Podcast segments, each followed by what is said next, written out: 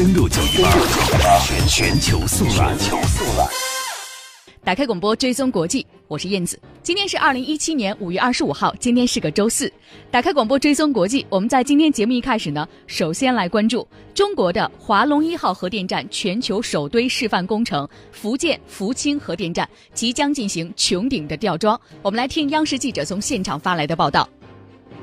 是有一百四十六块钢板组拼接而成的，它的厚度呢只有六毫米，别看它这么薄，但是因为数量多呢，然后它的直径有四十六点八米，呃，它的呃高度呢有二十三点四米，呃，它的重量是。嗯，如果单说这个穹顶结构的话，重量是三百四十吨，但是大家可以看到上面是有起吊架的，加上这些吊具呢，重量有五百一十吨。要对这个大家伙进行吊装呢，就需要一个大的吊车。啊，在这个穹顶的不远处，大家可以看到有一个三，它的吨级是三千二百吨的吊车，将会对这个穹顶进行吊装。啊，今天上午呢，呃，进行了穹顶的试吊装工作，啊，调调整了这个穹顶的平衡条件。现在呢，试吊装工作已经圆慢的完成了，预计今天下午的十四点就可以开展穹顶的正式的吊装工作。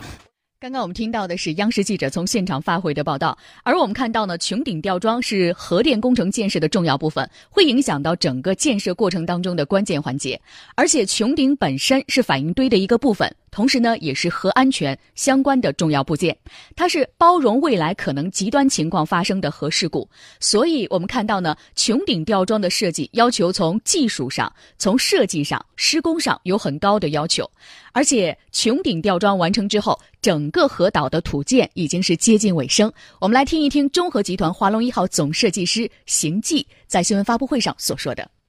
这样比较能够有效的来应对类似于福岛。”这种因为极端外部自然灾害而带来的对核电站的威胁，那么这些呢，应该说都是我们自主核电技术发展具有特色的地方。华龙一号安装有内外两层安全壳，能抗十七级台风、九级地震和商用大飞机撞击。为了应对这个严重事故的情况下，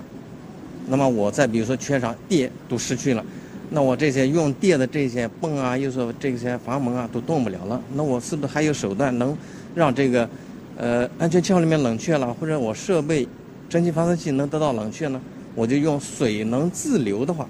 能自流进去，那也可以冷却。所以呢，就采用了非能动的，能够保证安全。华龙一号全球首堆示范工程，也就是福清核电五号机组，是全球唯一按照计划进度建设的三代压水堆核电项目。除了安全性能上的突出表现，在自主技术研发方面有很多首创，如钢衬里的模块化施工，既保证质量，又兼顾了工程进度。模块化施工就是相当于我们把这个钢衬里啊，就是在这个地面组装成整个一圈，大概七点五米高，一次性吊装就位。那么就位以后。现在这个整个厂房高度就高了七点五米啊，这个对工期贡献很大。我们五号机组因为采取的施工，这关键路径节省了七十多天的工期。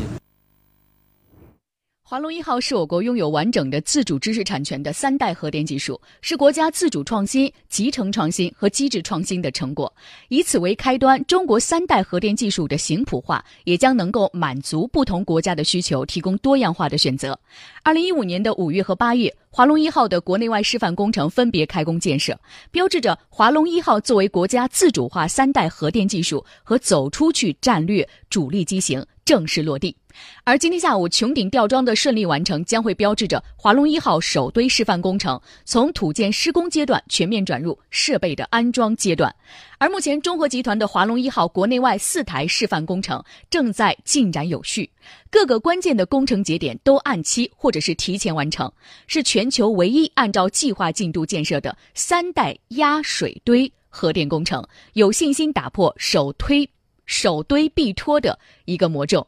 而我们看到呢，华龙一号目前成为一个“一带一路”的新名片。自从二零一三年习近平主席提出“一带一路”的倡议以来，一百多个国家和国际组织参与其中，一大批的合作项目陆续启动，有的已经是落地生根。其中呢，就有华龙一号的海外工程，巴基斯坦卡拉奇两台核电机组的落地建设。而目前呢，中核集团已经和阿根廷、英国、埃及、巴西、沙特、阿尔及利亚、苏丹、加纳、马来西亚等将近二十个国家达成了合作意向。没有间断过核电工程建设的国家，具备核电连续建设的经验，目前既有建造四十个堆的能力。目前，华龙一号海外工程巴基斯坦卡拉奇核电机组的建设正在有序推进。中国已经与英国、埃及、巴西等近二十个国家达成了合作意向。华龙一号正成为中国“一带一路”建设的新名片。央视记者福建福清报道。